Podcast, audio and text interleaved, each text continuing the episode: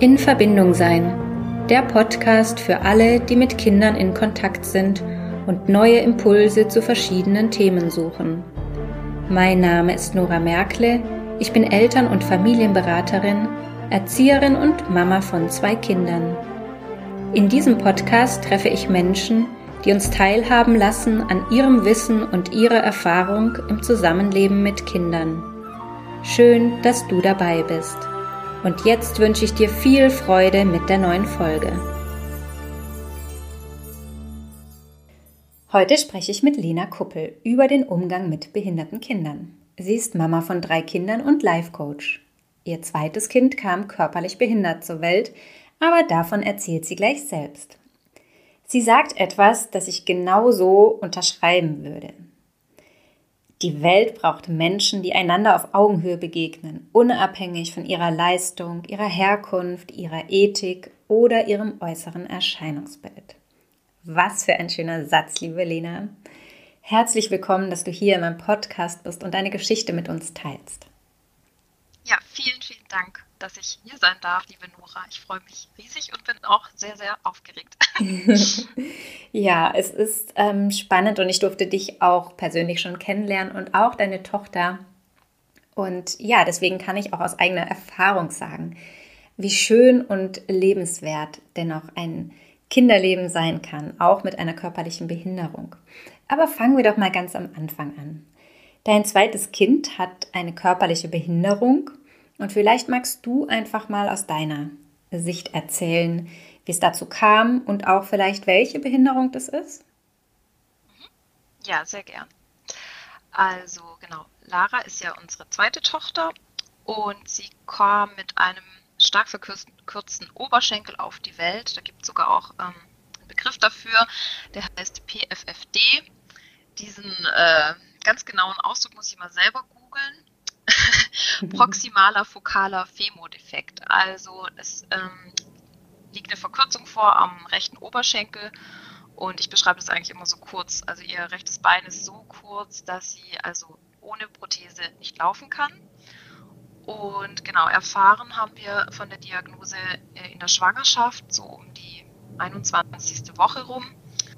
Ähm, genau, ist aufgefallen bei einer ja, normalen äh, Untersuchung beim Frauenarzt, dass ihm der eine Oberschenkel viel kürzer ist oder war als der andere. Und ja, dann hat mich meine Frauenärztin damals erstmal zu einem Spezialisten äh, weitergeleitet, weil ja, das Ganze ist jetzt auch schon acht Jahre her. Das heißt, ja, die Technik, äh, würde ich jetzt sagen, ist jetzt wahrscheinlich noch fortgeschrittener. Damals hatte meine Frauenärztin auch noch nicht diese technischen Möglichkeiten, also wie dieses Ultraschallgerät die dann da der andere Facharzt mhm. hatte. Ja, und da ähm, kam das quasi damals raus. So mhm. kurz zusammengefasst, genau. Wie war das für dich und vielleicht auch nachher für deinen Partner oder für deine Familie? Es war ja schon ein Kind da, als ihr das erfahren habt. Ja, also es war ein sehr großer Schock, muss ich sagen. Ähm, ja, du hast ja gerade schon gesagt, ich habe ja noch eine ältere oder wir haben noch eine ältere Tochter, die war auch bei der Untersuchung damals dabei. Und ähm, es war so, dass die Frauenärztin mich schon mal in der ersten Schwangerschaft zu dem gleichen Arzt äh, weitergeleitet hatte, weil ja bei der Lisa damals, also bei der großen, die Herztöne nochmal genau überprüft wurden und dann war ich halt ähm, auch bei dem Arzt und da war dann alles okay. Und ja, das war dann auch der Grund, warum ich gedacht habe, ja, die gucken jetzt da nochmal genau nach und ja, also ich habe überhaupt nicht damit gerechnet, dass irgendwie sowas ähm, dabei rauskommt. Deswegen war ich wirklich, wirklich richtig geschockt. Ähm, damals ähm, musste ich von, also da wo wir gewohnt haben, auch zu dem Arzt nochmal eine halbe Stunde fahren und das alles mit einem, ich weiß nicht, die Lisa war damals noch nicht mal anderthalb, mhm. also auch äh, entsprechend launisch und natürlich geguckt, dass ähm, das Kind entsprechend äh, bespaßt wird. Und so ja, war ich da echt richtig, richtig vor den Kopf gestoßen. Vor allem, weil der Arzt auch damals nicht damit anfangen konnte. Also was heißt im Sinne von, oh je, äh, ich leite sie gleich weiter in die äh, Uniklinik nach Tübingen, was erstmal das richtig, richtig hat als Schreck sitzen lassen, weil jetzt rückblickend betrachtet, äh, kann ich sagen, ja, das war ja nur irgendwie der Oberschenkel, das war kein ähm, lebensbedrohlicher Zustand, aber in dem Moment war das einfach überhaupt nicht klar.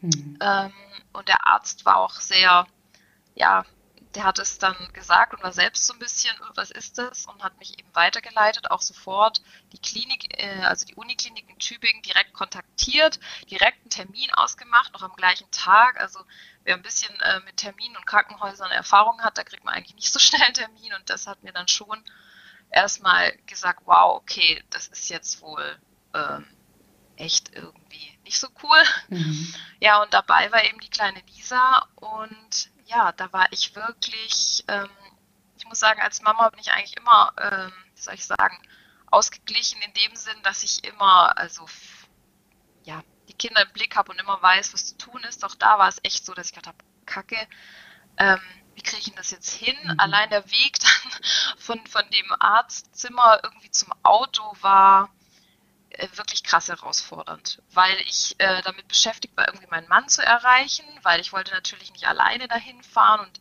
ich wusste ja gar nicht, was mich jetzt da erwartet. Dazu hatte natürlich dann das Kind Hunger. Ich weiß nicht, das war dann irgendwie mhm. ein paar Stunden später und ja, die hat es auch, weiß ich nicht, richtig gemerkt hat sie es nicht, aber ich konnte dann auch mit ihr in dem Moment natürlich umgehen, aber ich war so gestresst und mhm. geschockt, ja, dass es echt erstmal echt ja. krass war. Ja. Und ja, also es war, um die Frage zu beantworten, wirklich ein, ein Schock. Ja. Sag noch mal kurz, in welcher Woche warst du denn? Äh, ich glaube, am 21. Ich weiß es ehrlich gesagt nicht mehr ganz genau. Ja. Ein, zwischen 21. und 24. Mhm. Woche. Ja. Und stand äh, eine Abtreibung im Raum? Nein. Nein, zu Nein, keiner Zeit. Zu keinem Zeitpunkt. Nee, mhm. es war dann auch die Frage, man kann ja da dieses, ich weiß auch ehrlich gesagt, ich bin da immer schlecht in den Begrifflichkeiten, da gibt es da diese Untersuchung auch mit Fruchtwasser mhm. und wo auch viele, ich glaube, die wird auch empfohlen ab einem gewissen Alter oder ist sie sogar Pflicht, ich weiß es gar nicht. Das hatten wir uns auch alles empfohlen, weil auch nicht ganz klar war, ja, ob sonst noch irgendwas anderes ist oder so, aber ich muss sagen, dass für mich stand das zu keinem Zeitpunkt äh, im Raum. Kurz haben wir das äh, überlegt, weil der Arzt es eben uns auch angeboten hat, einfach ja, er hat uns dann auch gesagt, das muss ja nicht heißen, dass man deswegen sich gegen das Kind entscheidet, sondern ähm, das kann ja auch einem Sicherheit geben, auf was man sich eben einlässt. Und das stimmt auch. Ich finde das auch ganz richtig. Nur habe ich mir damals gesagt, und mein Mann, da waren wir uns Gott sei Dank sofort einig, mh, hm, nee, das ist unser Kind und ja, das ist so, wie das jetzt ist. Und egal, was jetzt dabei rauskommt, wir können das ja jetzt eh nicht im Detail, das ist ja auch das gewesen, eh nicht untersuchen, solange es noch äh, irgendwie in meinem Bauch ist. Mhm. Deswegen war klar, was nachher wirklich Sache ist, sehen wir sowieso erst, wenn es auf der Welt ist. Also, nee, zu keinem Zeitpunkt hab, war, ja, war das irgendwie die Frage gar nicht. Nee. Mhm, schön. Wie war denn das dann, als äh, euer Kind dann endlich da war? Erzähl mal so von der Anfangszeit, vielleicht auch von den größten Herausforderungen, ähm, die dann ein behindertes Kind doch mit sich bringt. Ja, also ich muss sagen, ich finde, wir hatten großes Glück, dass wir schon ähm, eben die ältere Tochter hatten, weil deswegen wusste ich und ja auch mein Mann, was halt in der Anfangszeit sehr wichtig ist oder was da zählt, sage ich jetzt mal. Also gerade irgendwie ins Stillen zum Beispiel reinzukommen und ähm, ja, ja, Schlafrhythmus mhm. rauszufinden mhm. oder überhaupt das Kind kennenzulernen.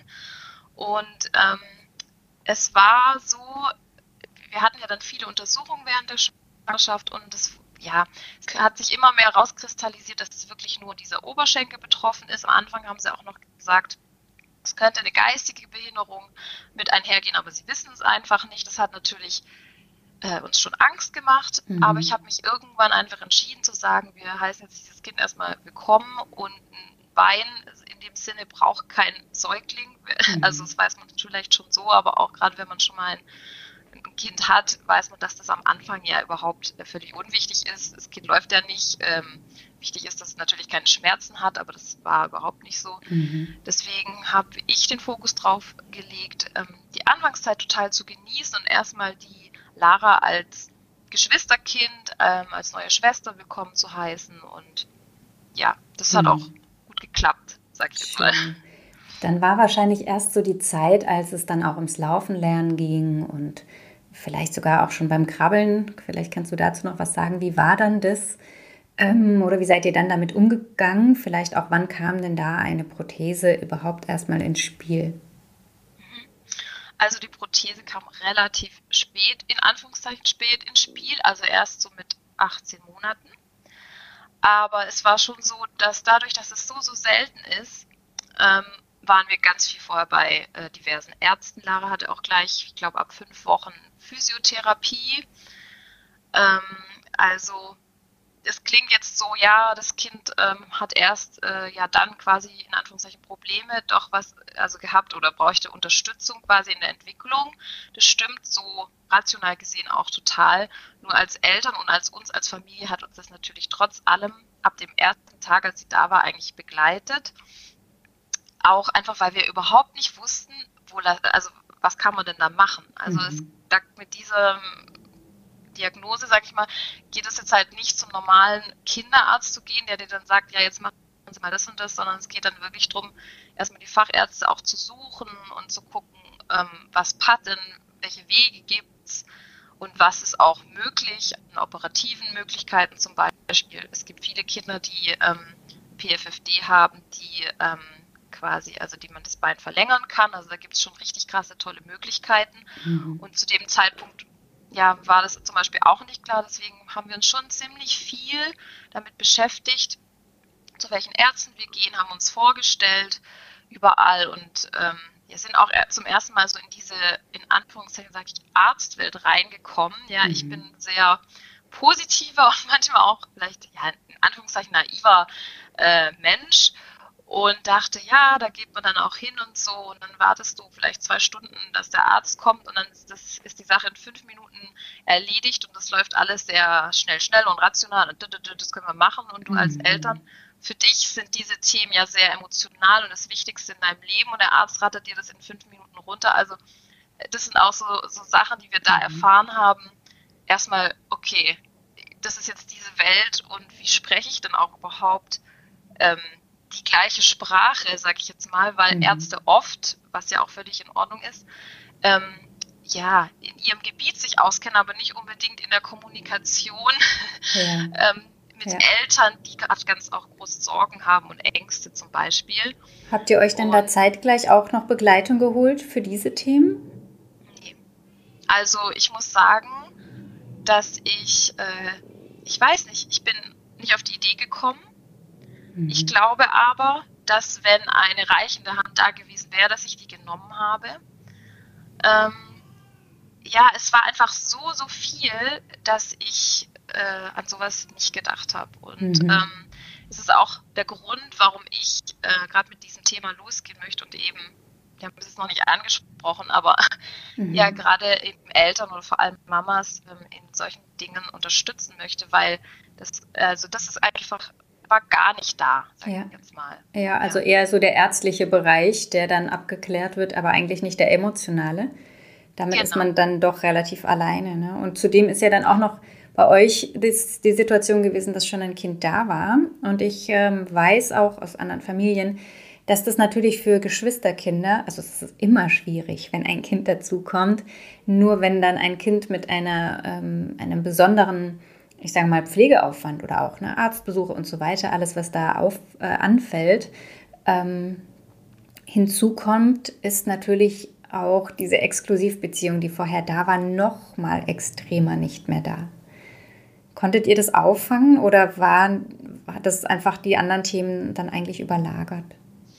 Also ich kann das dir nicht beantworten, mhm. ehrlich, ob, ob wir es wirklich auffangen konnten, weil ich es am Ende nicht weiß. Ich, ich, ich weiß nur, dass ich alles dafür gegeben habe, dass wir es eben auffangen konnten, weil mir das nämlich von Anfang an schon in der Schwangerschaft ganz, ganz wichtig war, dass eben das nicht passiert. Und ähm, trotzdem bin ich mir aber sicher, dass, dass da einfach ähm, die Sache ist, so wie sie ist. Und da ist mit Sicherheit ein Stück weit, in Anführungszeichen, was hängen geblieben. Also die Lisa mhm. hat da ganz viel auch mit übernommen, das bin ich mir einfach sicher, weil es gar nicht auch anders ging. Mhm. Ich habe in meinen Möglichkeiten versucht, ähm, das, wie soll ich sagen, bestmöglich zu begleiten. Doch ja, gerade am Anfang der Schwangerschaft, ich war oft so, ähm, also die, ich glaube, die Hauptthemen waren wirklich in der Schwangerschaft eher, wo mich Lisa ähm, ähm, so erlebt hat, dass ich wirklich an meine Grenzen gekommen mhm. ist. Wo dann die Lara da war, war das eigentlich besser. Mhm. muss ich sagen. Aber da ähm, bin ich mir sicher, da hat sie schon das mitbe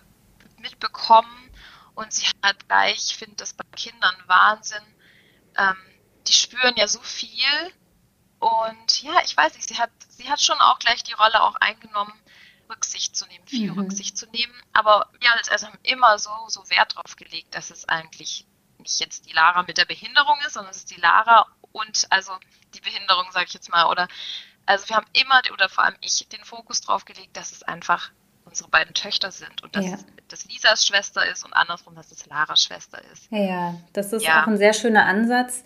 Ähm, und ja, da machst du auch gerade schon den, den Übergang zu meiner nächsten Frage, weil ähm, es ist ja schon nicht ganz unwichtig, wie sprechen wir denn dann mit den Geschwisterkindern auch über diese Thematik? Mm, und wie soll ich sagen, also um das nicht totzuschweigen, ja, was zwar offensichtlich ist und die Kinder sind ja auch nicht blöd, aber da ein Feld aufzumachen, wo das Raum hat, da auch die Fragen, Sorgen, mm, Nöte des Kindes, das schon da ist, ähm, aufzugreifen. Was würdest du denn sagen als Mama jetzt auch aus deiner Erfahrung? Ähm, wie können wir da mit Geschwisterkindern sprechen? Wie können wir die einbeziehen? Wie habt ihr das gemacht? Also erstmal finde ich es ganz, ganz wichtig, dass man das sehr individuell betrachtet, weil ich glaube, dass DAC, also außer es ist jetzt ganz genau das gleiche äh, Krankheitsbild und die gleiche Diagnose, aber insgesamt finde ich sehr, sehr wichtig zu gucken, erstmal, wie alt ist überhaupt das Kind, das ist jetzt, also das Geschwisterkind und wie kommt es zu der Behinderung. Und bei uns war es ja so, die Lisa war ja wirklich noch klein. Also als die Lara auf die Welt gekommen ist, war sie zwei Jahre alt. Und die hat in dem Rahmen das jetzt nicht verstanden, dass die Lara ähm, behindert mhm. ist oder eine Behinderung okay. hat. Und ich war auch am Anfang, ähm, wollte ich das eigentlich auch erstmal, ja, ich, Lara kam auf die Welt und ich war eigentlich erstmal sehr selber neugierig und gespannt, ob die Lisa das merkt also rein körperlich. Mhm. Die Lisa hat es aber nicht gemerkt. Das haben auch ganz viele andere Menschen am, am Anfang gar nicht so gesehen, weil so kleine Säuglinge ja immer ihre Beinchen ja. so richtig aneinander ziehen und in dem Strampler so, so irgendwie mhm. ist es gar nicht aufgefallen. Und, ähm, die Lisa hat die, einfach die Lara gesehen und da haben wir jetzt, ja, es war schon Thema, die Lara macht Physio und ihr kurzes Bein, das haben wir auch immer so angesprochen. Doch das war nie irgendwie, dass es jetzt, äh, weiß ich nicht, äh, wie soll ich sagen, in dem Sinn, wie man sich jetzt so ein Defizit als Behinderung vorstellt. Es war einfach die Lara und diese hatte ja auch noch gar keine Erfahrung damit gemacht, überhaupt ein Geschwisterchen zu bekommen. Deswegen war das einfach für die Lisa ganz normal. Also mhm. es war halt mhm. die Lara und die hat ein kurzes Bein. Und dazu habe ich eine lustige Geschichte, denn ich dachte nämlich auch immer, dass äh, ja die Lisa das bestimmt sieht und ähm, bei der Puppe ist es ja äh, auch anders und was weiß ich, was ich mir da alles überlegt habe. Doch die Lisa war, glaube ich, einfach noch auch zu klein mhm. in ihrer Entwicklung, um das zu, zu sehen tatsächlich. Mhm. Und irgendwann wurde Lara immer größer und wir haben das dann auch schon thematisiert und wir waren ja auch viel bei Ärzten und haben mir dann schon erklärt, weißt du, die Lara hat ein kurzes Bein und so. Bis sie Lisa eines Tages und erklärt hat oder auch gefragt hat, die war der Überzeugung, dass jedes Kind, das auf die Welt kommt, oder sie, also sie hat, ist vor allem von sich ausgegangen, nicht, das stimmt nicht ganz, muss ich jetzt überlegen, weil wenn wir in so einer Krabbelgruppe waren, hat, äh, hat sie auch andere Kinder gesehen, die hatten eben alle kein kurzes Bein, aber sie ist davon ausgegangen, sie ist auch so auf die Welt gekommen wie Lara. Also mhm. es war für sie normal. Und wir haben ihr dann erklärt, nee, äh, du hattest schon immer zwei lange Beine. Also sie war ganz lang davon überzeugt, dass das halt irgendwann länger wird. Mhm. Und das war dann auch so zum ersten Mal der Punkt, wo man, wo, wo ich auch an die Grenzen, was heißt an die Grenzen, ja, schon dran gestoßen, dass ich ihr quasi eine Illusion, also was nehme jetzt, was für sie äh, auch gut ist und normal ist und auch positiv. Mhm. Weil sie war dann immer ganz positiv, ja, das wächst nach und die Lara kann laufen. Mhm. Dann anzufangen, Schritt für Schritt zu sagen, hm, bei der Lara ist es nicht so bei dir, die kann es nicht so. Ähm, genau, aber nur nochmal, um auf den Umgang damit ähm, zu gehen, äh, finde ich das ganz interessant, dass ja, ich finde es immer wichtig, auch die Kinder dabei zu beobachten, wie reagieren sie eigentlich überhaupt darauf, um sie auch dann da einfach darin zu begleiten. Weil oft machen wir Erwachsenen so viele Gedanken und überlegen uns, wie das ist.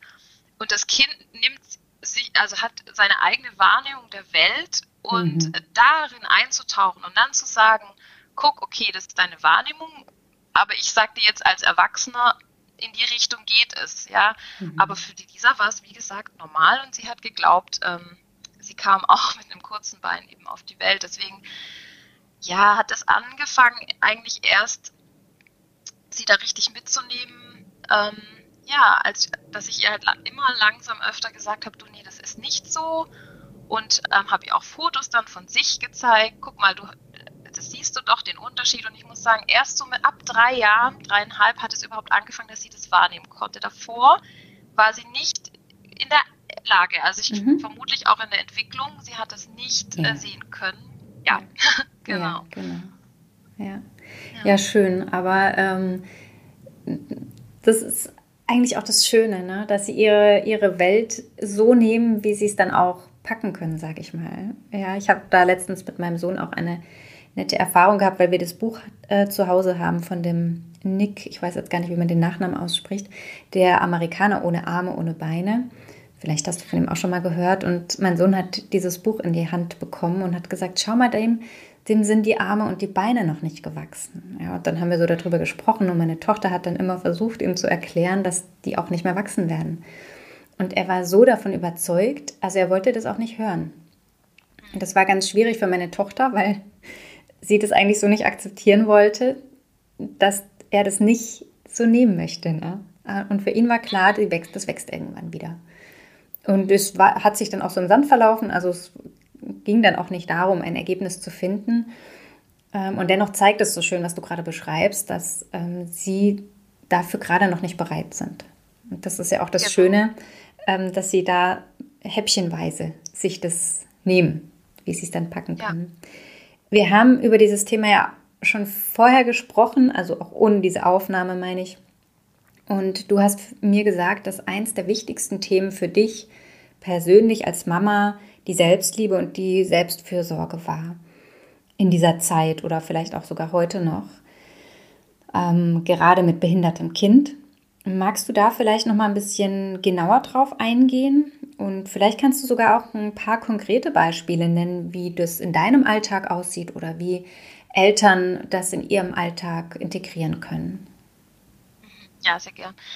Ähm, ich muss gleich mal so einsteigen, dass ähm, ich das heute auf jeden Fall aus der heutigen Perspektive so sage, dass Selbstliebe und Selbstfürsorge sehr, sehr wichtig sind oder eigentlich an der ersten Stelle stehen, um, um überhaupt, ich finde insgesamt Kinder, aber vor allem auch gerade, wenn man eine besondere Situation hat, ein körperliches behindertes Kind gut begleiten zu können. Und rückblickend hat genau das bei mir total gefehlt. Ja, ich habe es bin völlig untergegangen. Also es war nichts mit Selbstliebe und auch nichts mit Selbstfürsorge, mhm. zumindest nicht in einem Maße, ähm, ja, was ich gebraucht hätte. Und ähm, ja, ich bin damals wirklich, also ich glaube, ich rückblickend kann ich es jetzt alles verstehen. Damals war es, glaube ich, trotzdem gut, so wie es gelaufen ist. Ich ab der Diagnose habe ich eigentlich nur noch funktioniert. Ja, ich bin eigentlich wie in so einen Überlebensmodus gefallen und bin da eigentlich gar nicht mehr rausgekommen. Ja, ich habe funktioniert, funktioniert, wollte alles richtig machen. Ähm, ja, die Situation damals war sowieso für uns als Familie sehr herausfordernd. Mein Mann hatte sich zusätzlich gerade frisch selbstständig gemacht. Mhm. Ähm, ja, wir haben eine neue, andere Wohnung gesucht, sind umgezogen. Ich habe auch noch gearbeitet. Also es war auch so drumherum sehr, sehr viel. Und ich habe einfach funktioniert. Und ich muss auch sagen, es, es ging auch nicht anders fast. Also es war wahrscheinlich rückblickend auch best, bestmöglich, ja. Mhm. Ähm, heute aus meiner jetzigen Perspektive würde ich es anders machen, hätte ich vielleicht auch mal einen Termin abgesagt, äh, weil ich jetzt auch weiß aus heutiger Erfahrung, dass man auch mal einen Termin verschieben kann beim Professor, Doktor, Doktor zum Beispiel oder andere Dinge. Aber ja, manchmal es fehlt auch die Erfahrung. Aber es ist so, so, so wichtig, dass man einfach nach sich, sich selbst guckt. Und mir ist das einfach passiert. Ich habe das nicht äh, richtig wahrnehmen können, dass ich ähm, wirklich nur auf dem Zahnfleisch gehe. Ich muss sagen, als Lara geboren wurde, ging es mir auch erstmal besser. Und trotzdem, ja, habe ich gemacht, gemacht, gemacht. Und dazu kommt, ähm, das, das wissen vielleicht auch alle Mamas, die äh, Kinder haben im Abstand von nur zwei Jahren oder auch, auch sonst mehrere Kinder, Schlafmangel, mhm. irgendwie, es gab ja auch noch andere Probleme, mhm. ähm, die zu klären waren. Ja, und ähm, gab es denn so einen ja. Punkt, wo du sagst, da hat sich das verändert? Da hast du verstanden, jetzt bin ich mal dran? Ja, also es war, es war wirklich so, ich, ich rückblickend würde ich sagen, dass ich sogar Burnout mit Sicherheit hatte.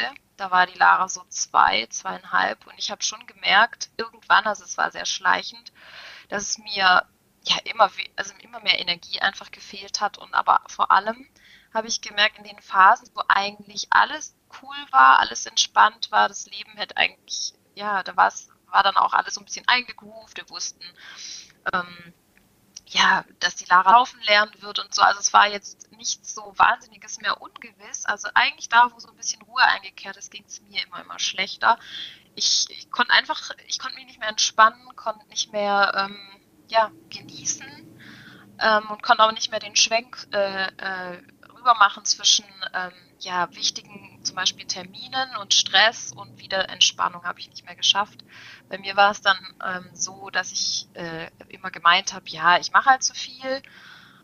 Und ähm, körperlich habe ich auch gemerkt, mir sind Haare ausgefallen und ja, mir ging es richtig ähm, schlecht. Mhm. Und ich wusste, aber konnte einfach auch nicht so richtig den wie soll ich das sagen, so die Ursache finden, habe eigentlich sogar eher noch mehr dafür getan, dass es mir schlechter ging, weil ich mich dafür verurteilt habe und immer gesagt habe, hey, du hast doch nichts, ist mhm. doch gerade alles gut, was stellst du dich jetzt wieder so an und bla bla mhm. bla bla bla. Ja, ja. Ich, muss dazu, ja, ich muss dazu sagen, mein Mann ist sehr aktiv im Vergleich zu mir, also bin auch aktiv, aber der ist ähm, ja, immer auf Achseln, hat sehr, sehr viel Energie, also allein in seinem Naturell und ich eher nicht im Vergleich zu ihm, muss ich dazu sagen.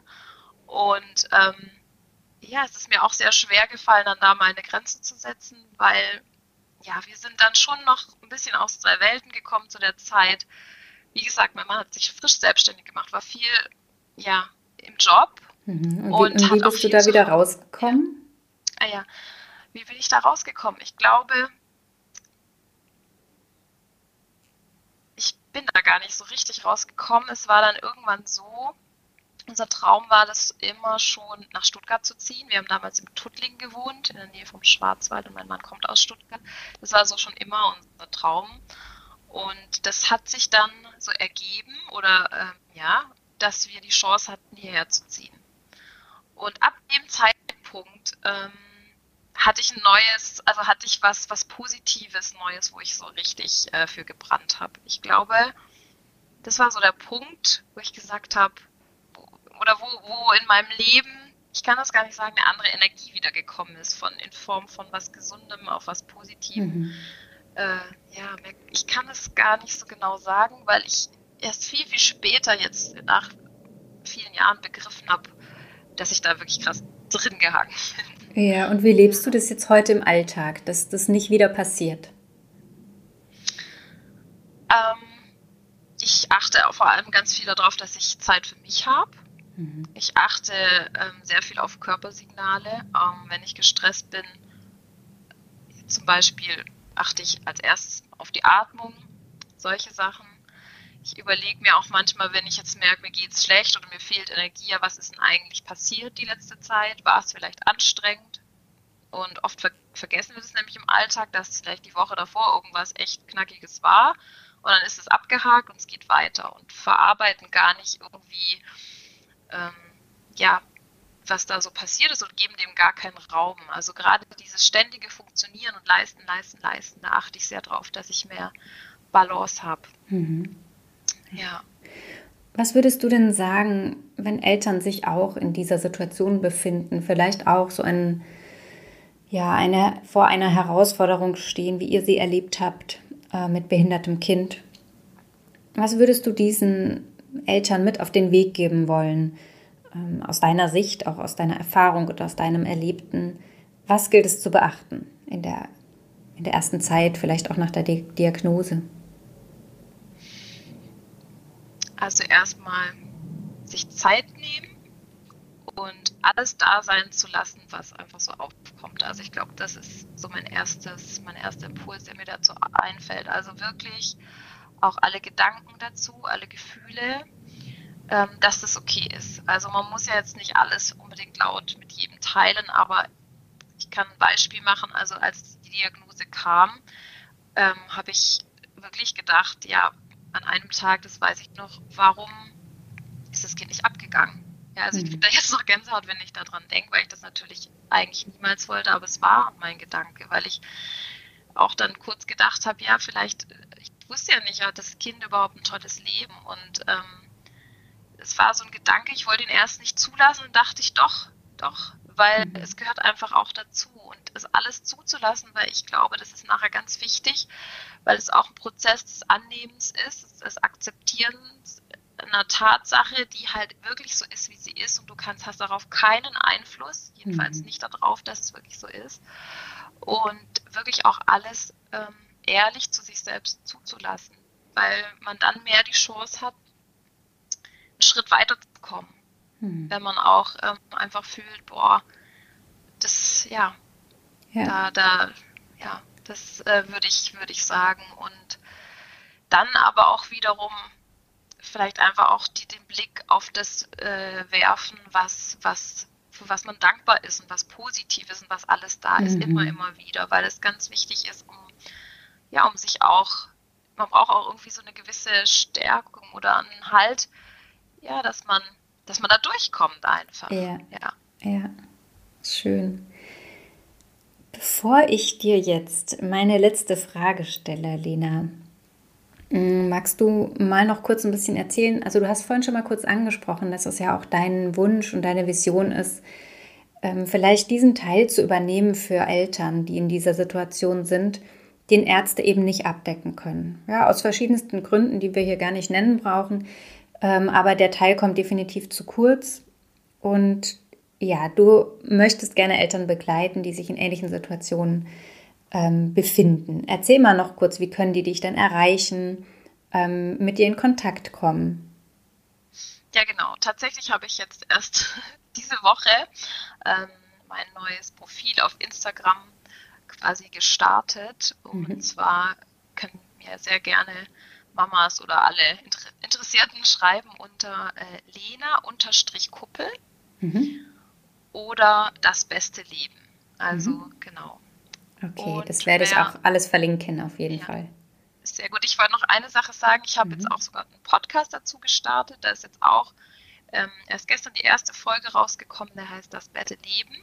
Mhm. Und ähm, da gehe ich eben auch auf alle Themen ein, die äh, ja, man die ich jetzt die letzten äh, acht Jahre äh, für mich äh, und Erkenntnisse und Erfahrungen, die ich so gesammelt habe für mich. Und mir geht es aber darum, also ich lege wirklich den Fokus darauf, klar aufs körperliche behinderte Kind, doch mir geht es wirklich um die Mamas, die, die dieses Kind begleiten, weil ich der Überzeugung bin, dass wenn, wenn du als Mama eben in deinem vollen Potenzial bist und dich ja richtig entfalten kannst und es dir richtig gut geht, sind das einfach die besten Voraussetzungen, dass du dein Kind, vor allem ein körperlich behindertes mhm. Kind, gut begleiten kannst. Absolut. Und, ja. Da würde ich sofort zustimmen.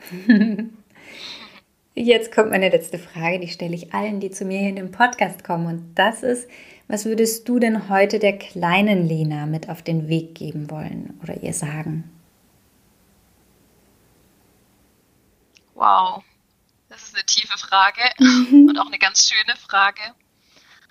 Ja, ich würde ihr, glaube ich, wirklich sagen, dass, dass du das ganz, oder dass, dass die Kleine das ganz, ganz toll macht und ja, dass sie alles schaffen kann, was sie will. Ja. Sehr schön. Ich glaube, das würde ich ihr sagen.